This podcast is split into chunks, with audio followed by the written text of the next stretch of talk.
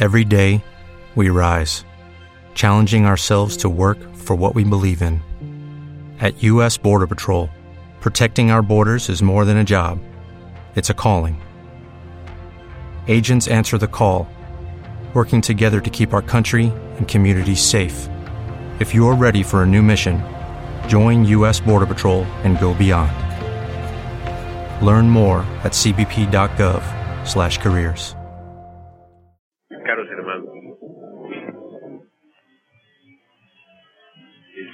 esta noche penetremos a fondo en esto de la conciencia.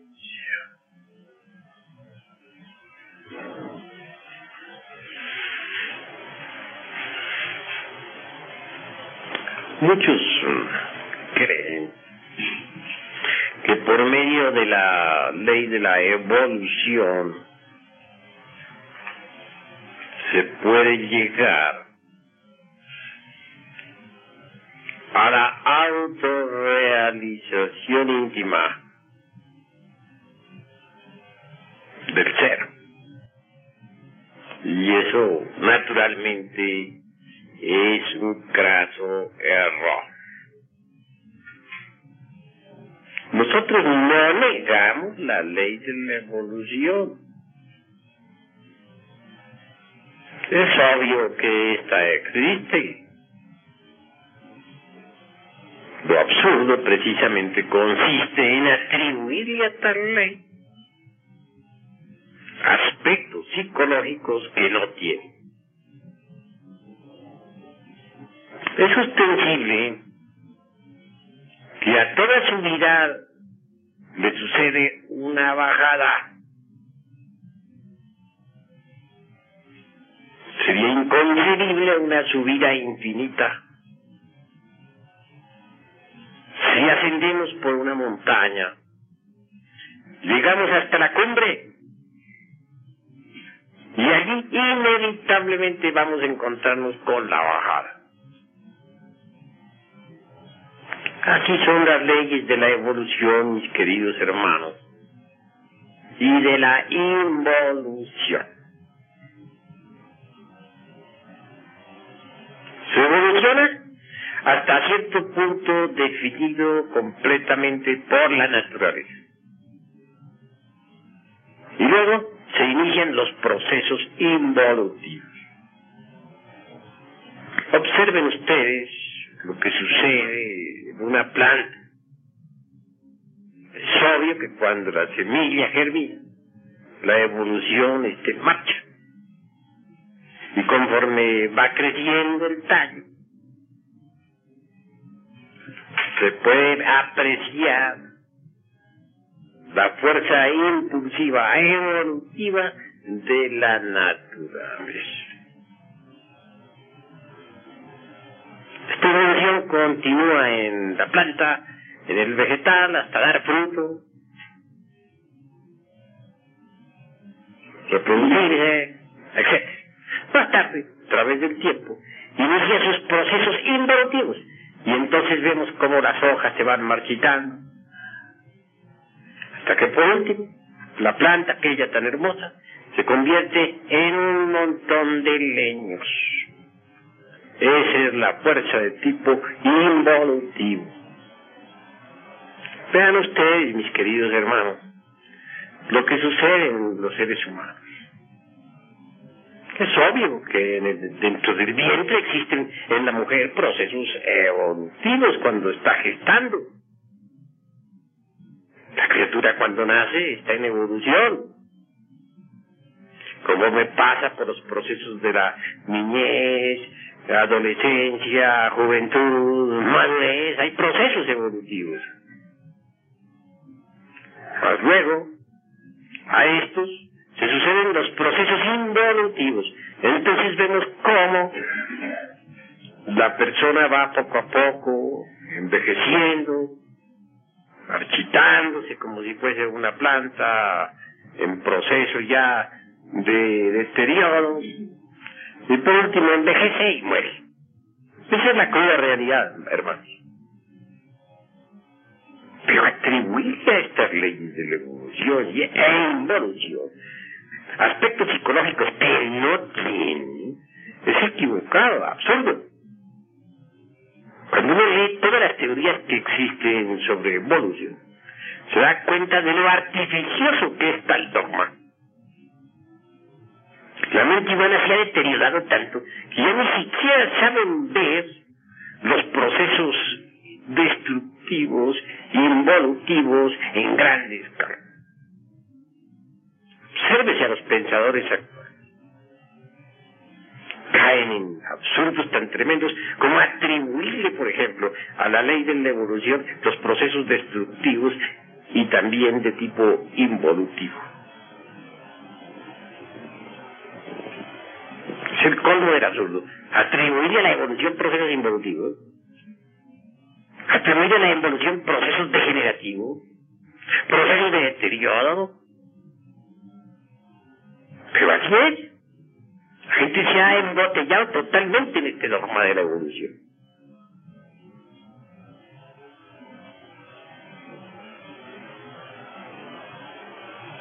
Lo que necesitamos nosotros, mis caros hermanos, es apartarnos de esas leyes mecánicas de la naturaleza. Apartarnos de las leyes de la evolución y de la involución.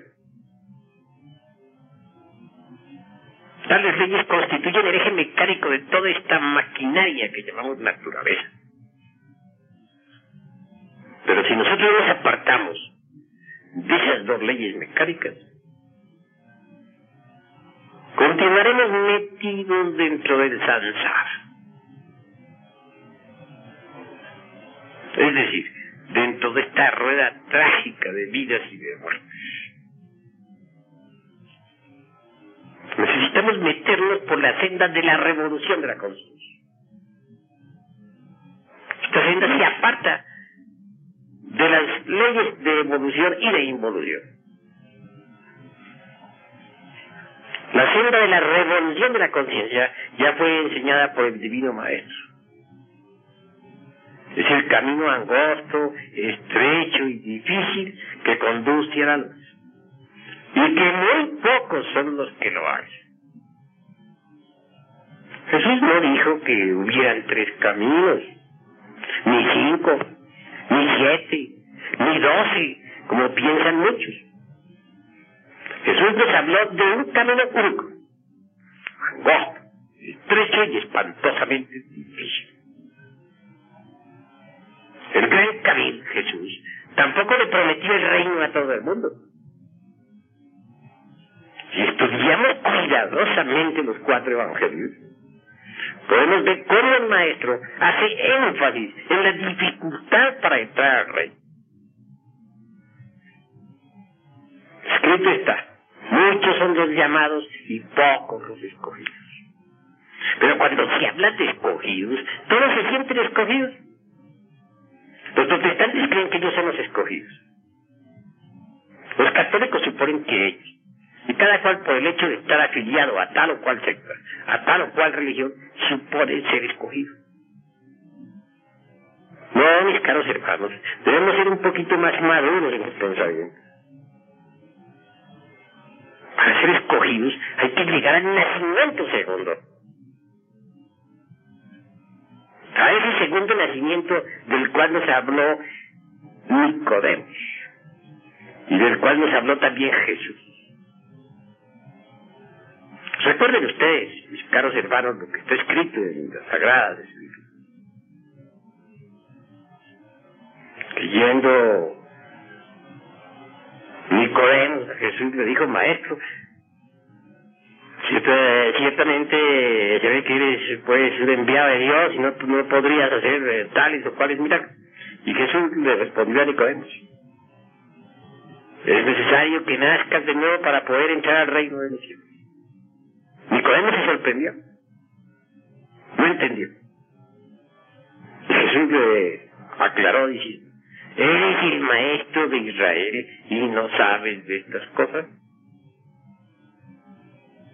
En verdad, en verdad os digo que lo que nace de carne, carne es, Lo que nace de espíritu, espíritu es. Es necesario que nazcas de nuevo para poder entrar al reino de los cielos. Es decir, si uno no llega al nacimiento segundo, tampoco puede entrar al reino. Lo importante es llegar a ese nacimiento segundo.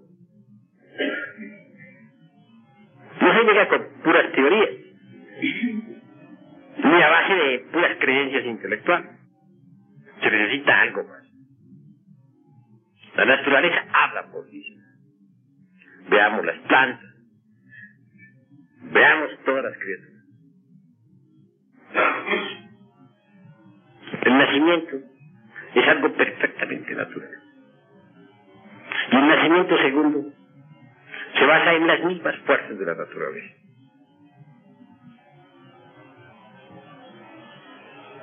Muchas veces hemos hablado ampliamente sobre lo que son los tres factores de la revolución de la conciencia.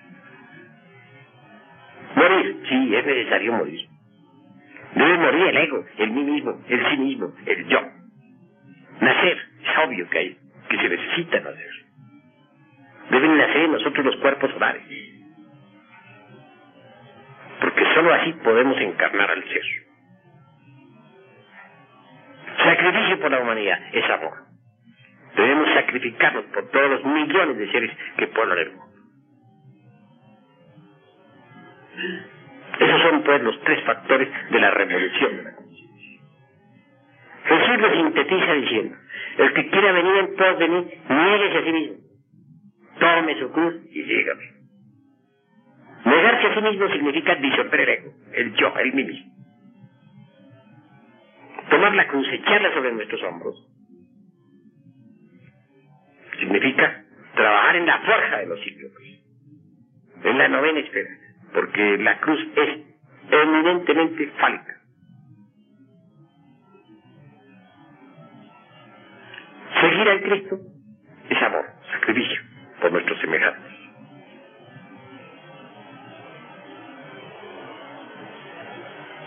Necesitamos trabajar intensivamente con los tres factores. Solo así es posible llegar a la autorrealización íntima del ser.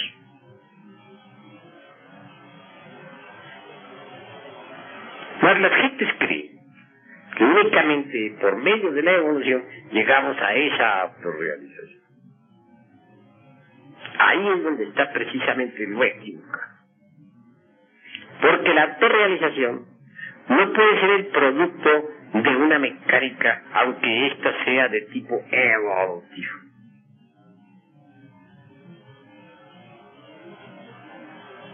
Esta gran mecánica de la naturaleza, evolucionando, pudiera llevarnos hasta la liberación final, pues sería tanto como creer que Dios es un tirano. De tener que uno ir a la fuerza a donde no quiere pues es absurdo. Son millones los que no quieren ir ni aquí lo mismo. ¿Por qué se les ha de llevar a la fuerza? Muchas gentes, por ejemplo, no quieren las enseñanzas esotéricas. ¿Por qué tiene uno que, por qué tiene alguien que dárselas a la fuerza?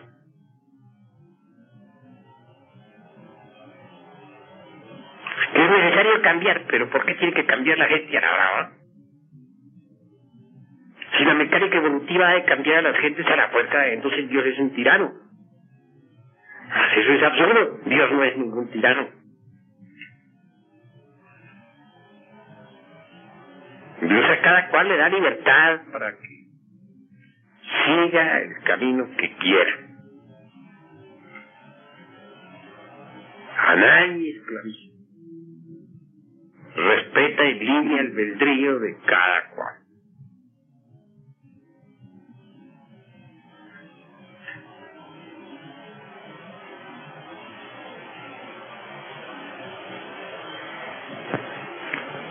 Muchos creen que, por ejemplo, a través de las innumerables reencarnaciones, se llega a la perfección. Y eso es falso. Ya las gentes no saben distinguir entre lo que es reencarnación y lo que es retorno. La reencarnación fue dada a conocer en la India por el señor Krishna, el cual, como se sabe, vivió unos mil años antes de Jesús.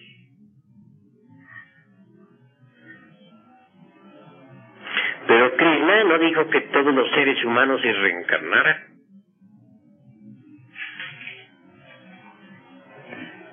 Krishna enseñó que solamente los dioses, los devas, los semidioses, eh, eh, los titanes, etcétera, son los llamados a reencarnarse. Esto parecerá a muchos extraño, pero así es. Para reencarnarse, ante todo, se requiere una individualidad definida.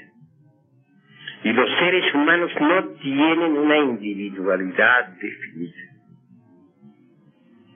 Si los observamos cuidadosamente, están llenos de terribles contradicciones.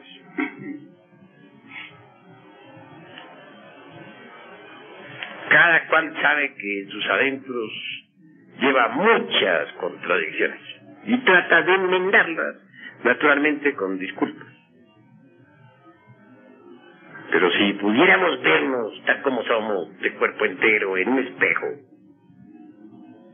nos llenaríamos de vergüenza al ver, al, contemplar nuestras íntimas contradicciones. El motivo, la causa de estas reside precisamente en la multiplicidad del yo. Dentro de cada uno de los cilindros de nuestra máquina orgánica tenemos diferentes. Por ejemplo, el yo del intelecto dice, voy a estudiar un rato. La gente en el yo del movimiento y dice, no, tengo ganas de ir a caminar un poco. Y luego, como tercero en disputa surge, por ejemplo, el yo del hambre, de la glotonería o del estómago, como ustedes quieran llamarle, y dice, no, prefiero comer. Vean ustedes qué cantidad de contradicciones tenemos. Ahora, son innumerables los defectos que tenemos. Y cada uno de ellos está personificado por un yo.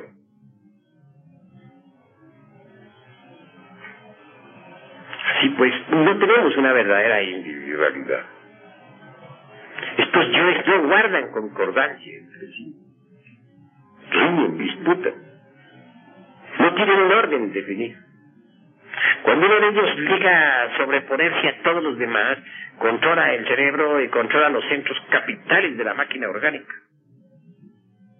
Y entonces vemos que el individuo se apasiona por una idea o por una persona del sexo opuesto, etc. Pero cuando ya tal yo es nuevamente desplazado, entonces vemos cómo el individuo que había jurado amor eterno o lealtad a una causa se retira, dejando claro a todas las, a todos los demás, a todas las personas, pues perplejas atónitas, confundidas. El cuerpo humano pues es una máquina, controlada por múltiples yoes. Sería absurdo suponer que esos múltiples yoes se reencarnen.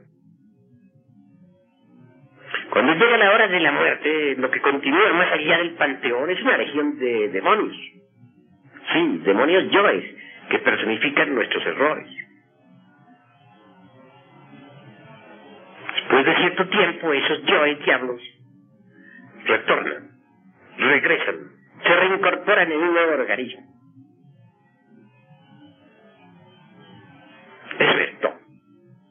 Al reincorporarse, repiten exactamente todas las acciones de sus, de, de sus vidas anteriores.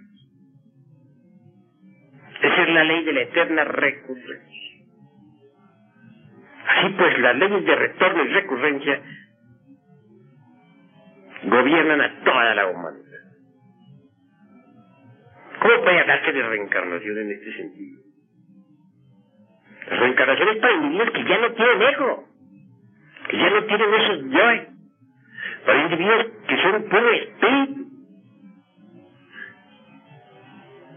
para individuos sagrados. Es que la palabra reencarnación lo dice, mis caros hermanos. Encarnación, ya sabemos lo que es encarnación, el descenso de la divinidad a un hombre. Y reencarnación, es decir, significa la repetición de ese descenso a un nuevo organismo humano.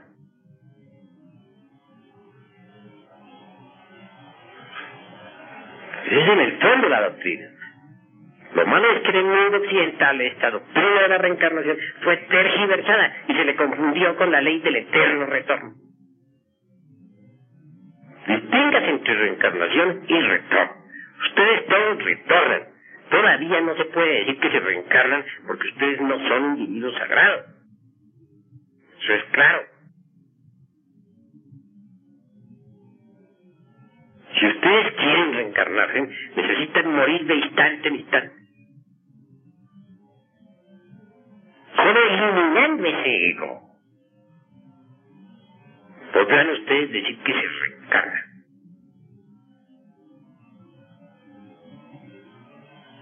Conforme el ego se va eliminando,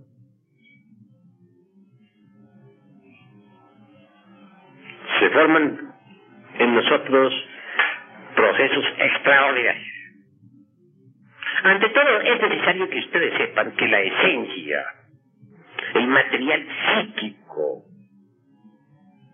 es una emanación, dijéramos, del alma universal en nosotros. Sintetizo de esa forma para que me puedan entender. Esa esencia está enfrascada, está embotellada entre todos esos múltiples yo y diablos que tenemos dentro. Conforme tales yoes vayan siendo aniquilados, la esencia se va a libertar. Verde gracia, por ejemplo. Si tenemos un perfume metido entre muchos frascos, es obvio que conforme vamos destruyendo esos frascos, el perfume se va emancipando, libera. Así sucede con la conciencia, con la esencia embotellada entre los yoes. Conforme cada yo se va desintegrando, la esencia se va libertando. Y conforme se va libertando, va tomando una forma definitiva. Lo primero que comienza en establecerse en nosotros es la famosa perla señal de que nos habla el Tao. Más tarde, a través del tiempo, la perla seminal se transforma en el embrión áureo. Y este embrión áureo se desarrolla más y más y más conforme los yoes van siendo destruidos, aniquilados, desintegrados.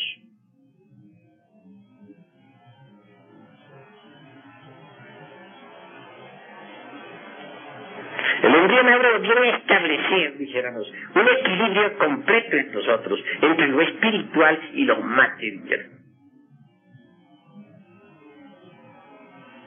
El embrión áureo. Viene a darnos a nosotros una individualidad definida. Cuando todo el yo pluralizado va a ser vuelto polvo, lo que queda en nosotros es el embrión áureo. La conciencia despierta, iluminada, resplandeciente. Una conciencia, sí, puede moverse libremente a través del espacio. Cuando la conciencia despierta, ya no tenemos problema en el desdoblamiento. Podemos entrar y salir del cuerpo físico a voluntad cada vez que queramos. Podemos movernos en todo el espacio. Lo importante es, pues, mis caros hermanos, que en este trabajo de morir, sepan ustedes reducir a cenizas al ego.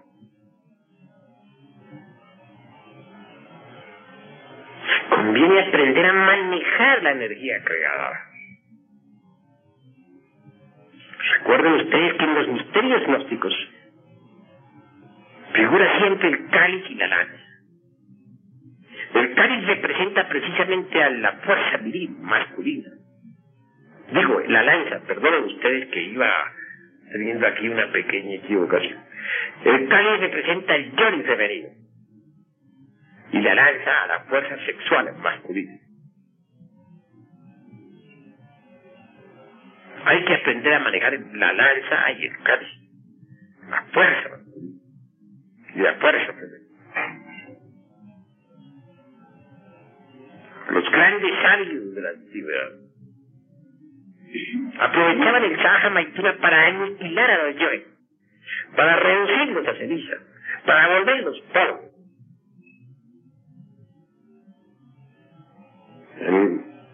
Habla siempre de la cópula metafísica, del coito químico. Y es que durante el Maituna, en el momento supremo. Se puede rogar a la Divina Madre Kundalini, utilice la es decir, la fuerza sexual,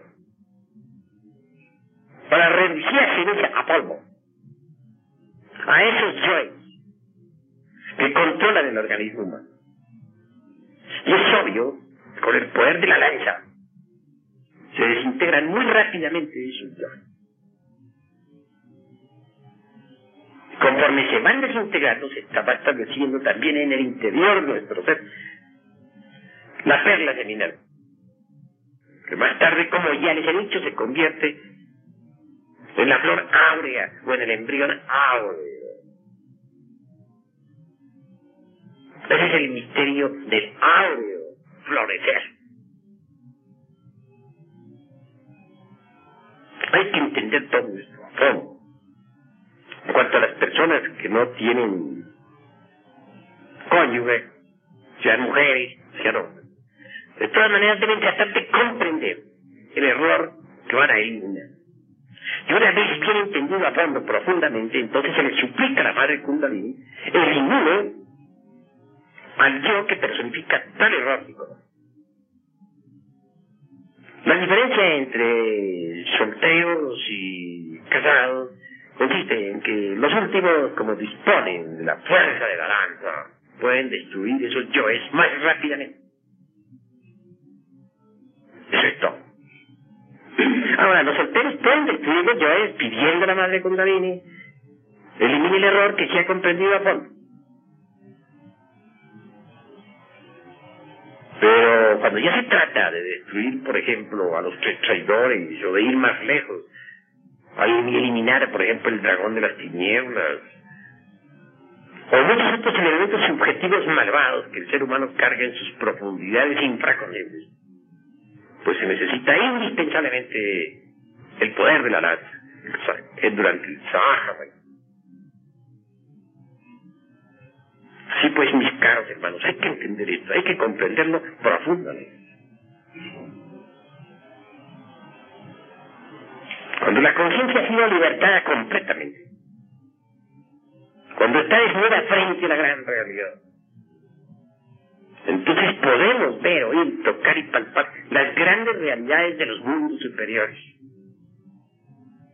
Nos convertimos en investigadores competentes de la vida, de la vida en los mundos superiores. El proceso del morir, pues, es bastante profundo, mis caros hermanos. Ahora, en cuanto al proceso del nacer, es obvio que hay que trabajar con los hidrógenos. Eso ya es cosa del Maitú. Mediante un chakra especial, como ya lo he explicado tantas veces, se hace pasar el hidrógeno sexual a una segunda octava de tipo superior. Esta segunda octava resuena con las notas do, re, mi, fa, sol, la, si y va cristalizando después de haber saturado las células en la forma esplendente y maravillosa del cuerpo astral.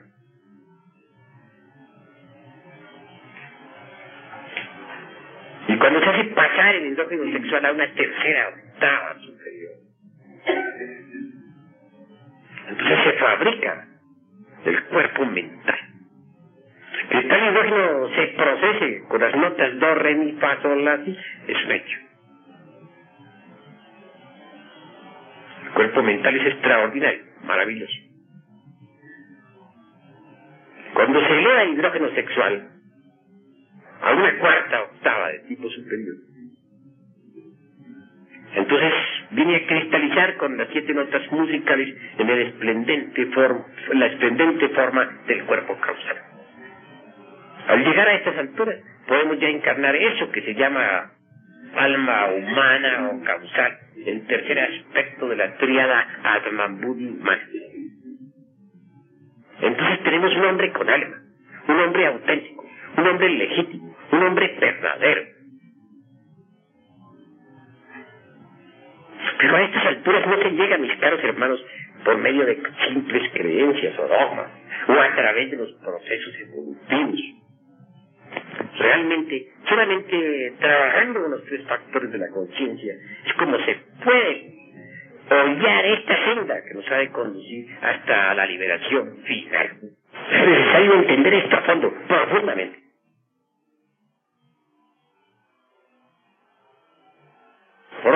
Hermanos, conténtense con esto que hemos platicado. Entrar profundamente. Si alguno de ustedes tiene algo que preguntar, puede hacerlo con la más entera libertad.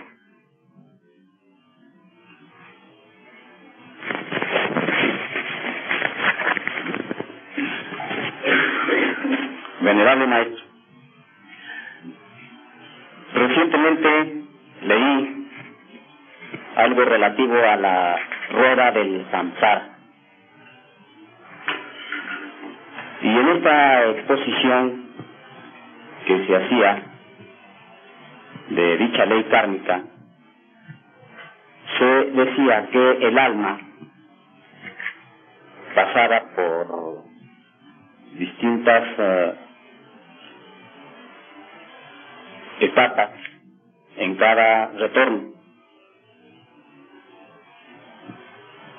Empezando por Aries en un retorno,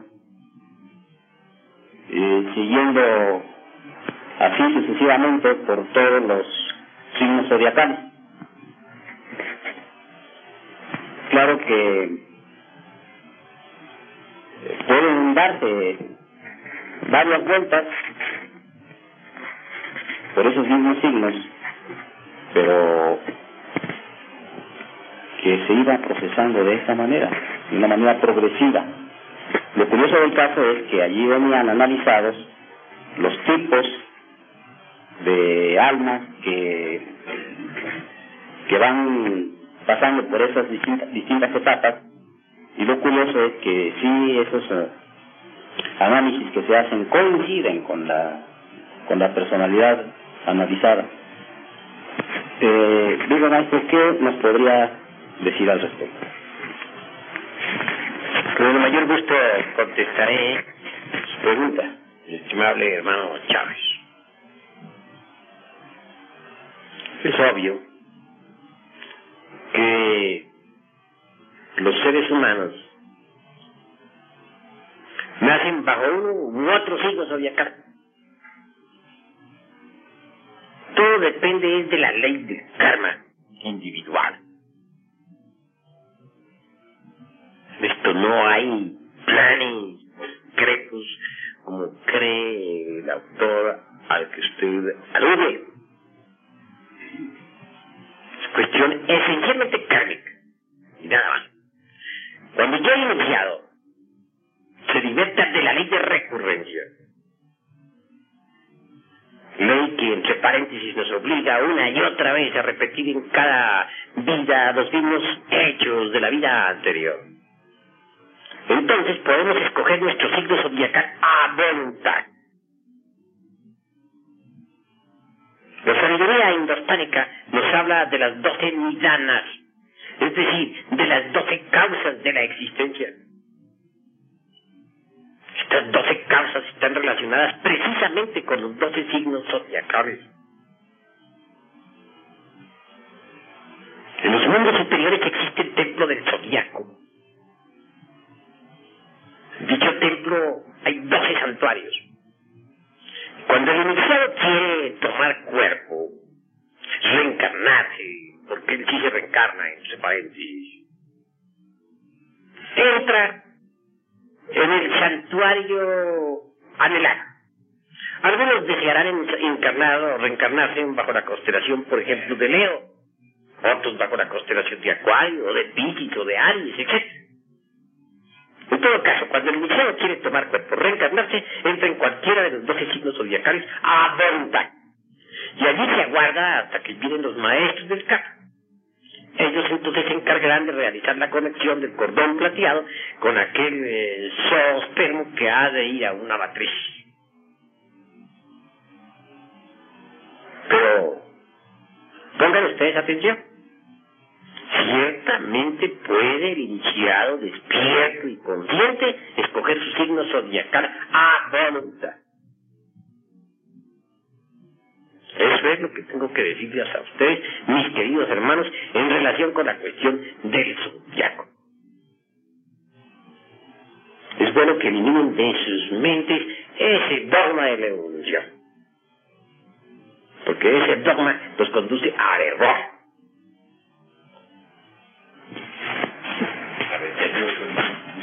Gracias, maestro. ¿Puedo hacer otra pregunta, maestro? Claro. Ciertamente, maestro, ha sido un motivo de una pequeña preocupación nuestra la aseveración de que en cada encarnación venimos a repetir exactamente los mismos hechos realizados en la anterior. Es en, eh, en cada retorno venimos a repetir lo mismo que ya hemos hecho antes. Eh, digo, me preocupa un poco, me parece este, eh, excesiva la, un poco excesiva esa afirmación. Me parece que debe haber algunas eh, pequeñas variantes, por lo menos. Hermano, en la vida hay de todo. Hay repeticiones exactas y pequeñas variantes, como usted lo afirma. Conforme uno va despertando conciencia, se va también independizando de esa ley de repeticiones. Y cuando uno ha despertado ya totalmente, ya nada tiene que ver con la ley de recurrencia. Se divierte. Mas existen en algunos lugares del mundo gentes de repetición exacta, hasta en los más mínimos detalles.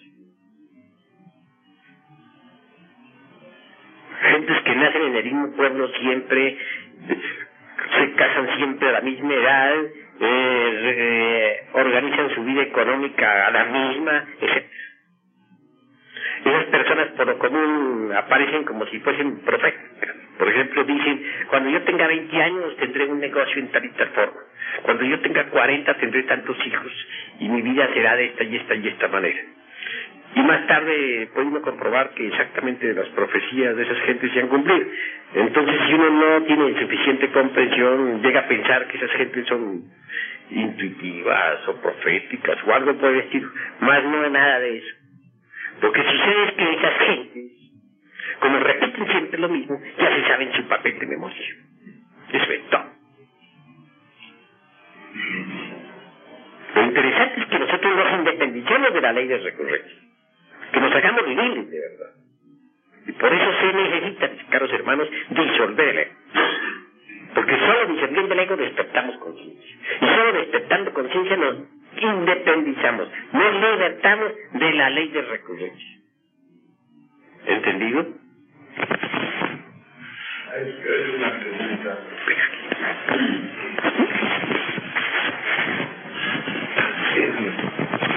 Cuando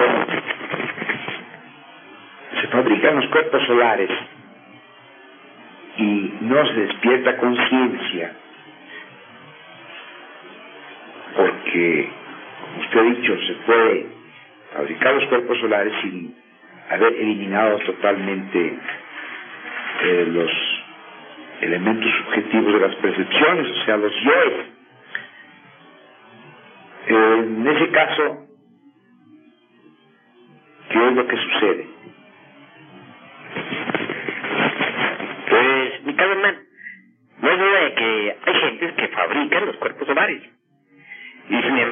No disuelven el ego. Al no disolver el ego tampoco despiertan la conciencia en la forma objetiva, perfecta. Es claro que aquellas gentes se convierten en Hanasmussen con doble centro de gravedad, en fracasos cósmicos. Por eso es que el trabajo debe ser completo. Es necesario eliminar el ego y fabricar los cuerpos solares. Con la misma fuerza sexual con que se fabrican los cuerpos solares, también se puede destruir al ego. Quien aprende a manejar la lanza, es decir, la fuerza de Eros, puede que con tal poder erótico reducir a cenizas al ego hermano. Pero lo que importa es que durante eh, la cópula química o metafísica, como queramos llamarla, se dirige todo el comercio sexual hacia adentro y hacia arriba, hacia la divinidad, hacia la divina madre Kundalini. Se le ruegue en esos instantes a la madre sacra. Que se le pida que impune la, la, lanza de guerra. Para que con esa fuerza prodigiosa reduzca cenizas al yo que hemos entendido, que hemos comprendido. Y así es como vamos muriendo poco a poco. Lograr la muerte. viene el despertar completo de la conciencia. Es un absurdo contentarse con fabricar únicamente los cuerpos solares. Y no morir. Hay necesidad de fabricar los cuerpos solares y destruir al ego. Solo así el trabajo es completo. De lo contrario, se expone uno, mis caros hermanos, a un fracaso cósmico. Ustedes saben lo horroroso que es un Hanasmussen. Hanasmussen tiene doble centro de gravedad. Son dos entidades. Por una parte el ego, diabólico, terrible, perverso, y por otra parte maestro secreto, vestido con los cuerpos solares. Maestro blanco y otro negro. Un doble centro de gravedad. Eh, hay un Hanasmussen, un aborto de la madre cósmica. Yo no quiero que ustedes vayan a fracasar. Comprendan a fondo lo que hay que hacer.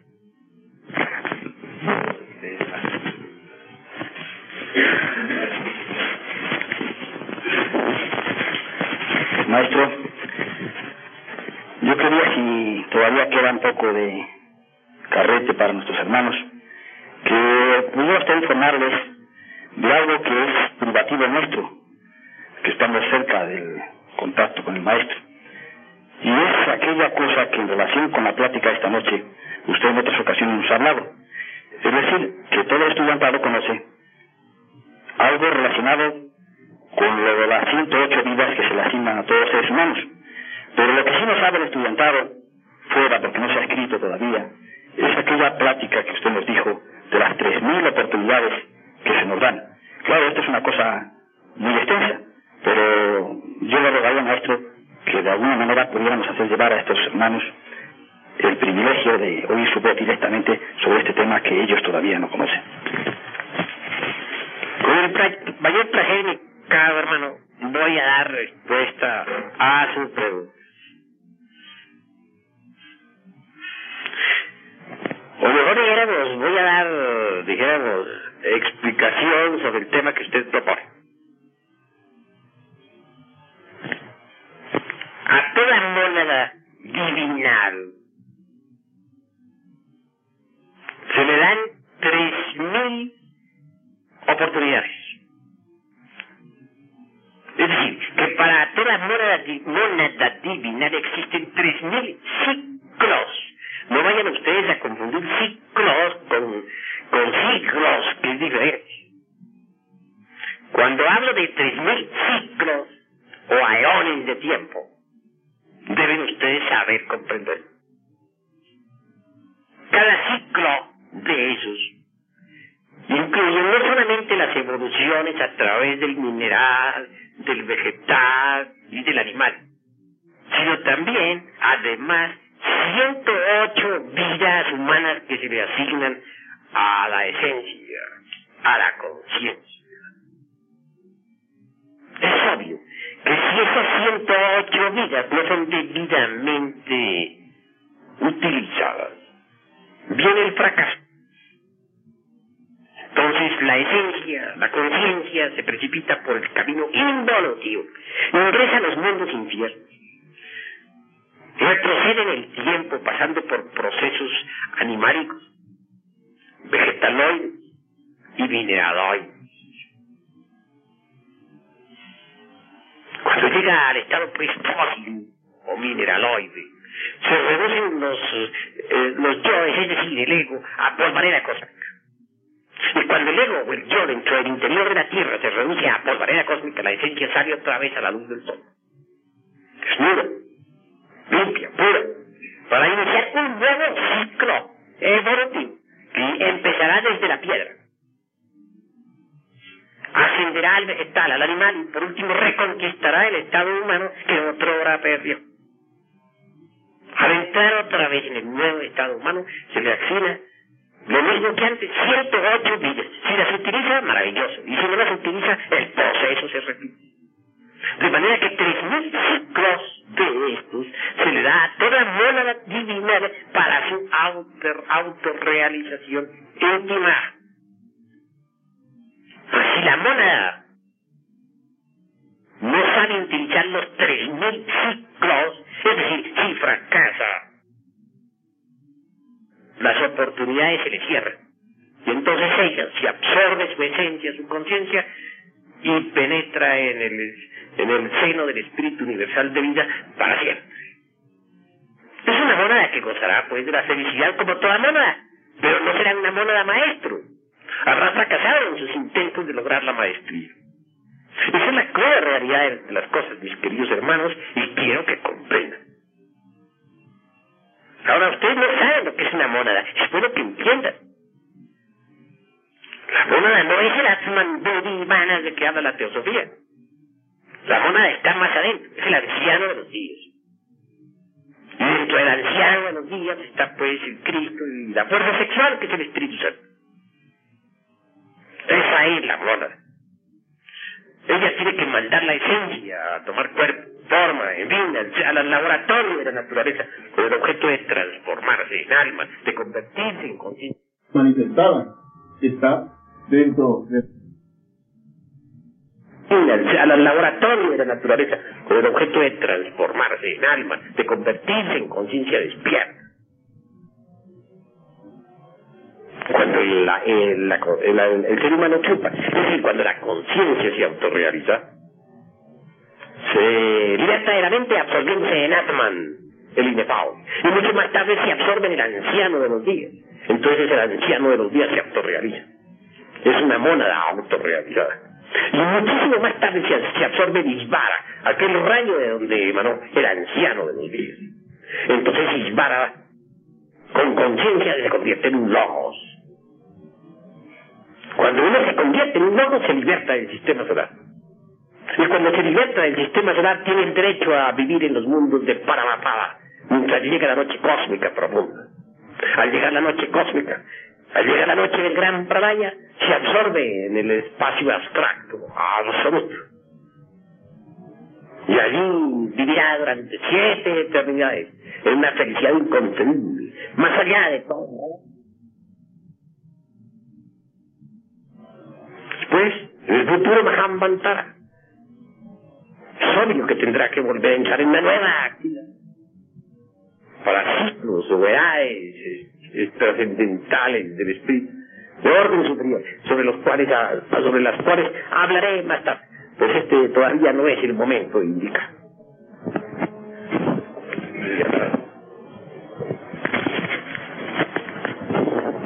Maestro, ya que es usted tan bondadoso, quería precisarnos los conceptos.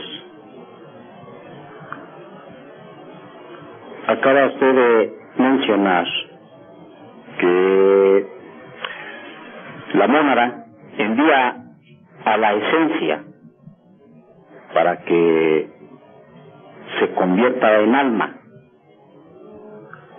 Y hemos oído los siguientes conceptos,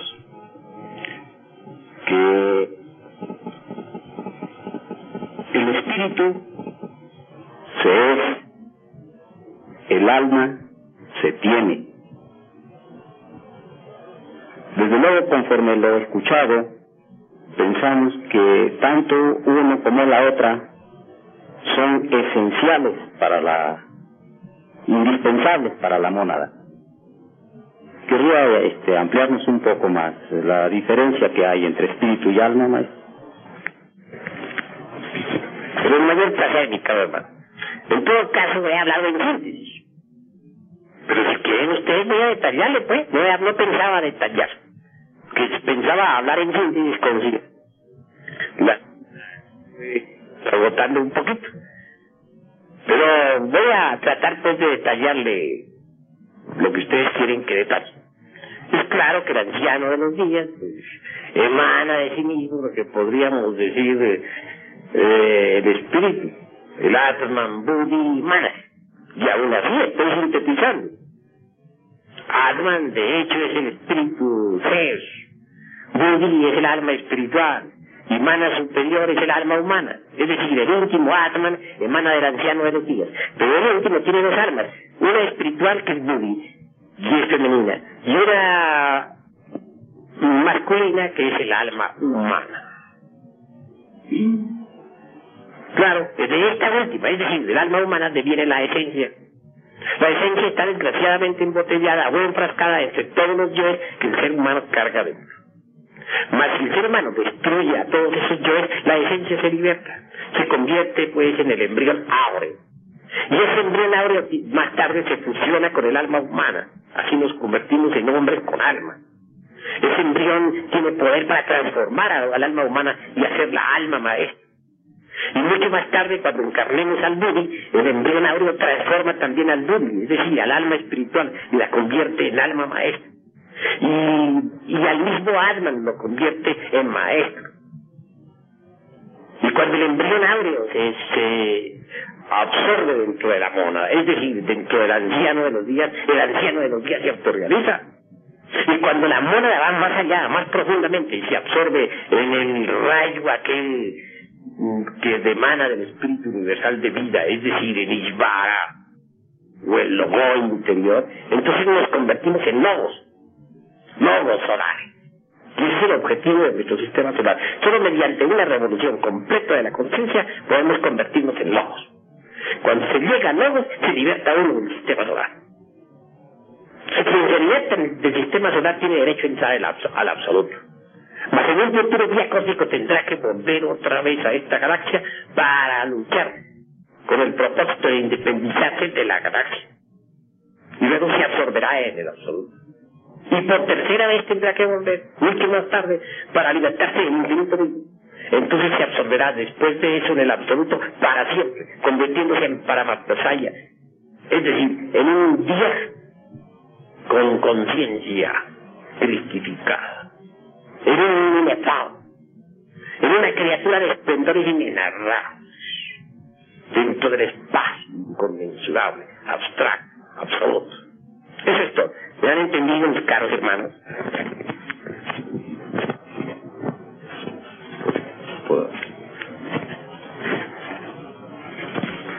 Maravilloso, maestro. Desde luego, comprendemos que un propósito de conciencia existe para la mónada al mandar a su a su esencia a lo que usted ha denominado laboratorio. Alcanzamos a comprender que es necesario precisamente ese proceso de descender hasta este plano a aprender, a adquirir experiencias, a adquirir conciencia,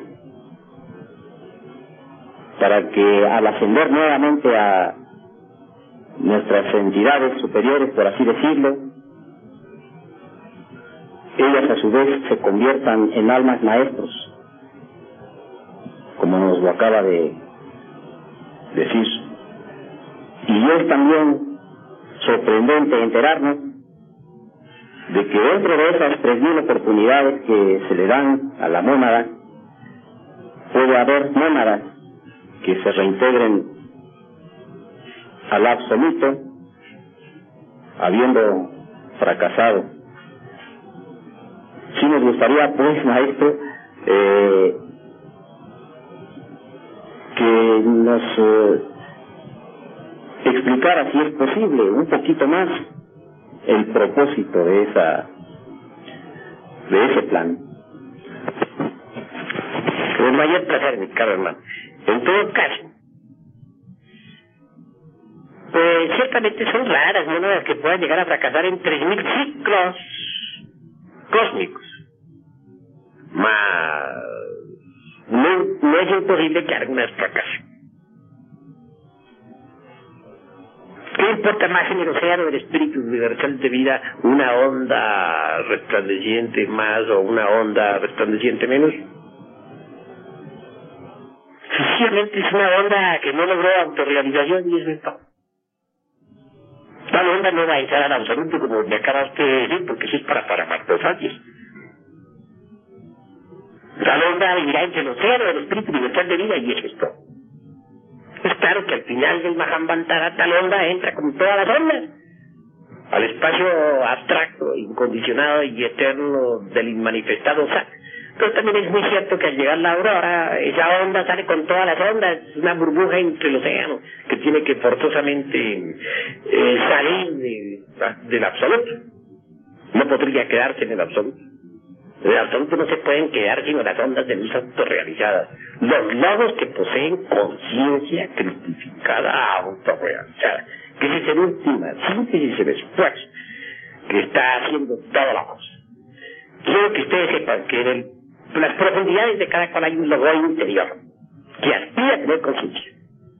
El logo que logra tener conciencia se convierte en logos autorrealizados y todos los autorrealizados tienen derecho a convertirse en paramartosachi, es decir, en habitantes del absoluto. ¿Me han entendido? Y algunos hermanos tienen que preguntar.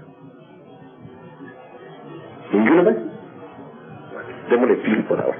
Despida ahí.